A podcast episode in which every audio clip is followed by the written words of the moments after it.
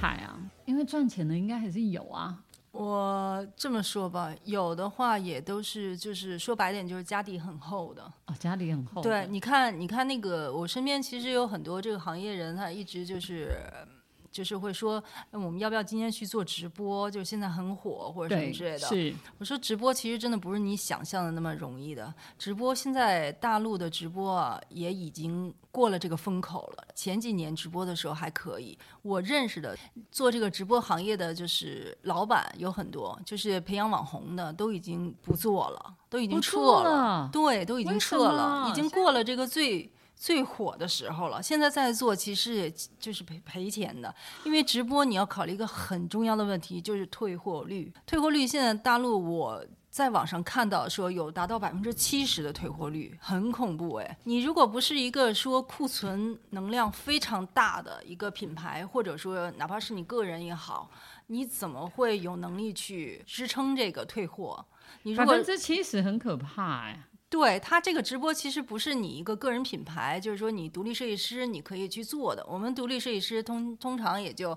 做个两三百的量，也足够了一个款。这个直播可不是你上来就是说去你说你播一播来来穿搭就是这么简单的。你以为那些穿搭博主他是自己有货吗？他是后面有工厂，工厂给他堆着货呢，压力全都在工厂上面，或者说是都在品牌自己的库房。就是他的他的这个直播退货率，你得有得要有足够的件数，比如说你至少备个五千件，然后就是等着它来退，完了你再再去换货，然后或者在比别的平台再同时再去卖，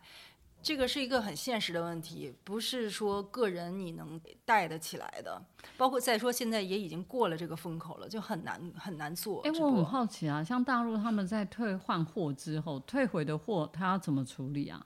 重新整理再包装吗？嗯，退就是退了，退了，然后就是消费者承你自己承担一个费用退货，然后退给商家，啊商运家输那我就是找另一个平台，或者是我直播可能有张三来帮我直播，李四帮我直播那个平台或者是那个那个账号，他去给到那个李四的那个账号，啊，然后王五还有一个账号，就对因为他一个人有很多账号，其是实其实这个就是相当于，其实就是过去我们的销售，传统传统产业、服装产业的销售，是在各个商场去卖卖嗯对商品。这是就回到之前的那个话题，服装这个产业不会消失的，它只不过就是每一个时代以各自的形式去展现出来。那个时代是传统销售在商场去铺货，现在我们直播其实就是等于说是在不同的直播账号、不对同的平台，可以是同一个商家。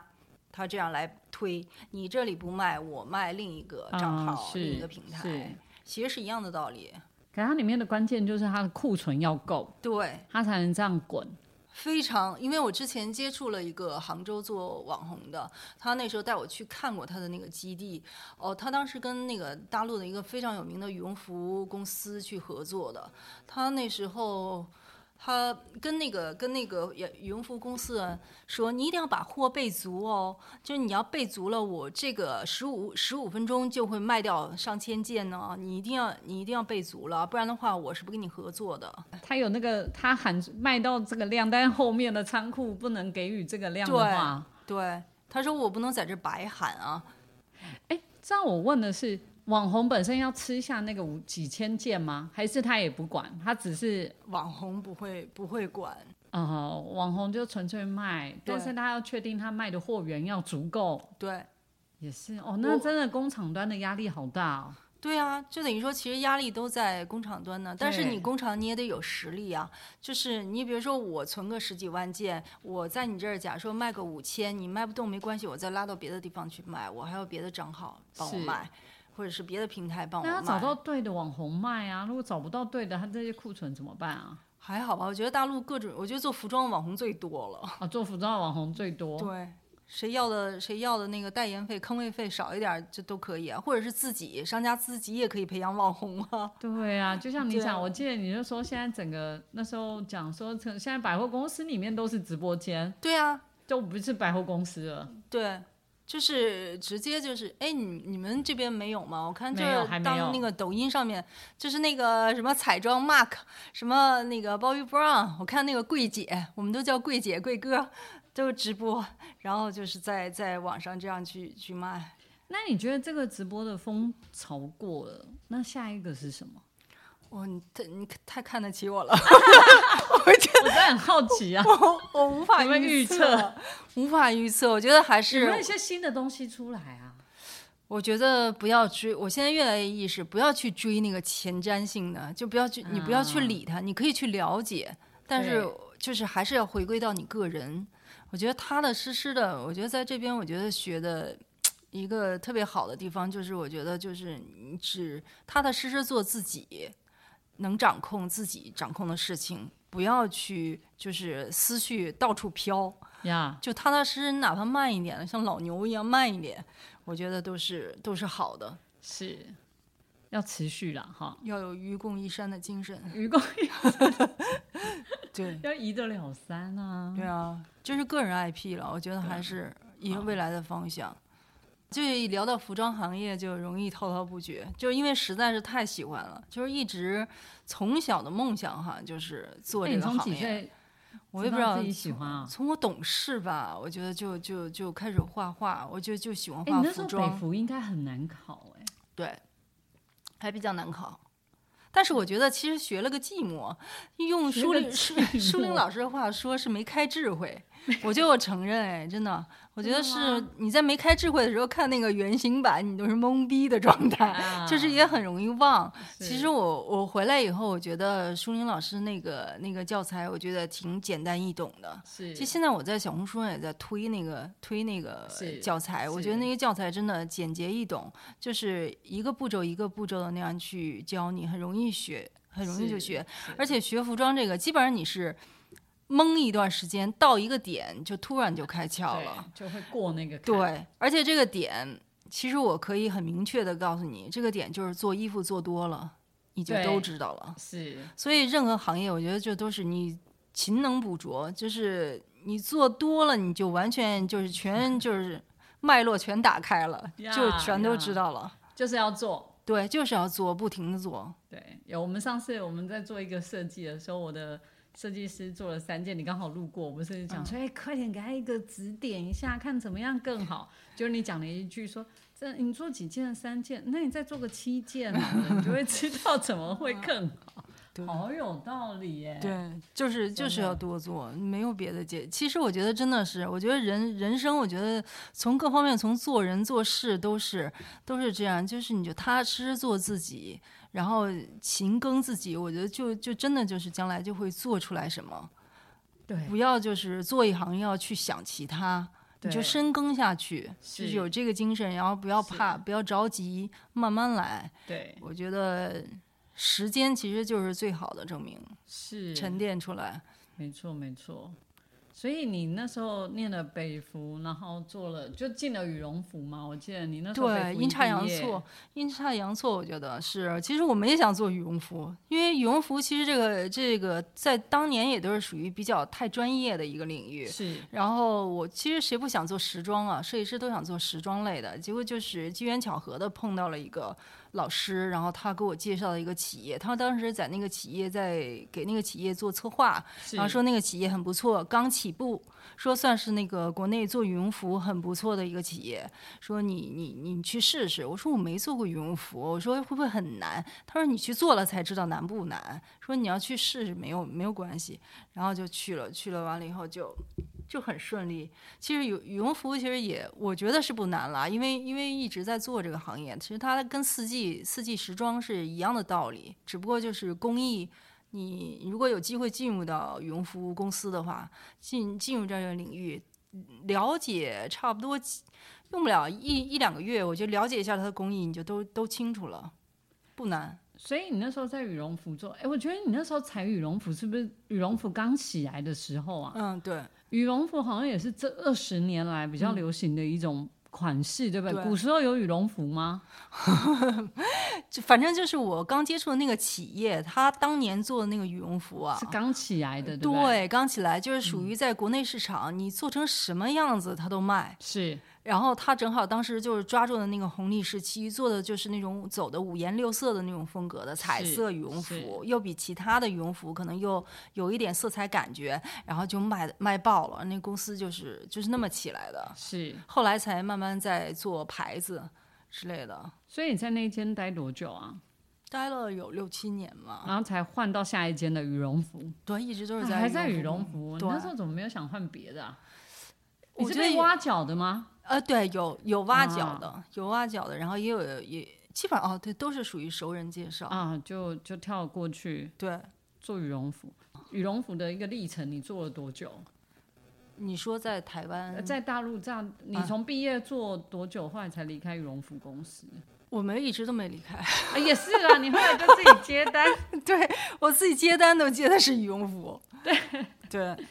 那你是前面公司上班多久？我也上了十几年了，啊，以上十几年。。对然后才跟东东认识，对然后才嫁。那时候要嫁台湾人，心里会不会压力很大？还好吧，我记得那时候你跟我讲，台湾男生是不是都很花 心？是有没有？那时候你问了我一个问题，嗯，我印象好深了。然后我就看着东东，心里想，哦，你是不是很花心？那时候我们还不熟呗，我跟东东 还不熟， 你们交往多久才结婚啊？我们交往十多年， 还不熟嘞。 对啊，就是这对交往很久，然后结婚嘛，是，然后呃，嗯这样差异，哦，对，你们一你一结婚就先来台湾，对不对？对哦，所以真的刚结婚那时候还在磨合啦。对，而且那时候结婚，其实那个点。其实那个点是我正好也是想，就是职业生涯也在转变的时候，我其实就是很自己本身就是想来台湾去上个学，我有这哦种想法，啊，本来就有这个想法，对，正好是在我职业的一个嗯临界点，我觉得需要是转型。我不是属于那种就你怎么甘于会想现来状台的湾上学啊？这个观念从来，因为我这觉得想法东从来东东东他自己是台湾人嘛，然后他是对台湾的这些各方面都很了解啊是，他会跟是我推荐说台湾的实践大学很好，他是妈妈以前就是实践大学的， 是是然后。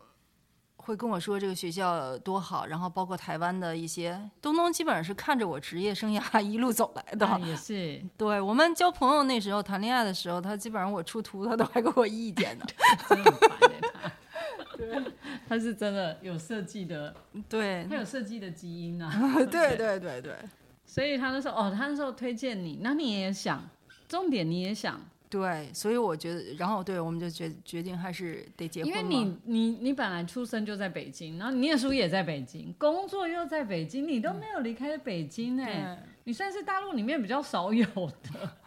大部分都会到哪一个不同的地方。其实我特想离，离开北 京，哎，就待的时间太久了。真的，结果你反而念书也没有离开，对，就很想看看外面的世界，就是就是一架架那么远。还好还好吧，反正现在其实现在飞机也很快啊，也是也是，那个长荣两个半小时就到。对，所以你呃跟东东这样子，你那时候来上课，你有没有觉得冲击是什么啊、因为你本身就是本科系的，嗯，然后来实践上课，你的冲冲击是我觉得，我觉得大家都好有想法哎。我觉得那个同我我周围的同学，我觉得我一开始说实话，我是觉得他们是业余的，你知道吗？其实我心里是这么说，就是很不好意思，是这么想。但是我发现其实他们的想法非常非常好，就出乎我的意意料之外。我哦觉，得非常有想法，是然后做的也很好。是就是完全应该是我自己想法不对，就是我自己的想法不对，不应该有有这种先入想为法主啦。对，因为你本身就是本业啊，对对本业本来就会有很多呃，我们自己会觉得哎、诶可能是这样子的，对可是你到遇到那种。不是不同专业的，可能会有激出不同的火花啦。对，是，我觉得反正回呃回台湾，我觉得会每次回来都会让我感觉是一种沉淀，啊，真沉的是一淀种，沉淀。因为在大陆生活其实还蛮高压的，我觉得，因对为每天就一直要励志，有没有？嗯，你要各种的，怎么样的一个，怎么样的生活，怎么样赚钱，怎么样的一个对。对，是这样的。我们刚才也在聊说，大陆在身心灵的这个部分应该会市场应哎该哎很哎，庞对大对对，现在那个身心灵大陆那个起来了，很多那种什么冥想课程、瑜伽，是有啊，很多，还有自媒体也在做。啊，这个真的现在是这个时代的潮流哈。对，因为现在真的很慌啊。对，我最近看一个新闻，就说，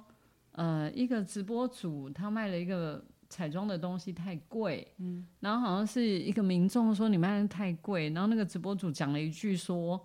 你如果没有，你就是自己不努力啊，你不努力哦赚钱，人家哦那嫌个贵啊。那个大陆那个新闻很大， 一下我刺痛想刺痛了那个、嗯我想他应该没有料到自己会被这么的那个哈，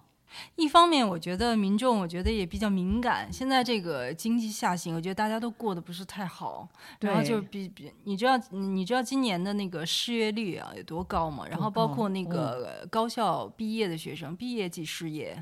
确实是挺严重的。然后。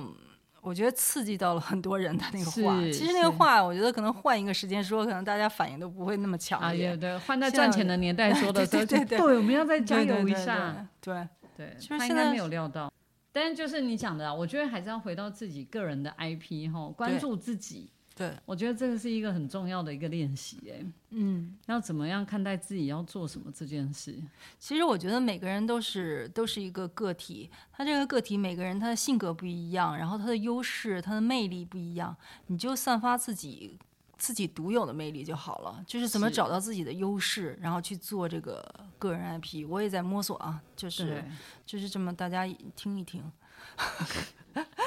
我的我好，我我期待，我期待。我觉得你已经有开始开启你的流量密码了 哈。然后我们密码一开启，我们要试看看。如果我的那个之后不一定可以靠你 了，我的经纪约先帮 你签好。我们今天感谢莲娜，谢谢谢谢谢谢谢谢。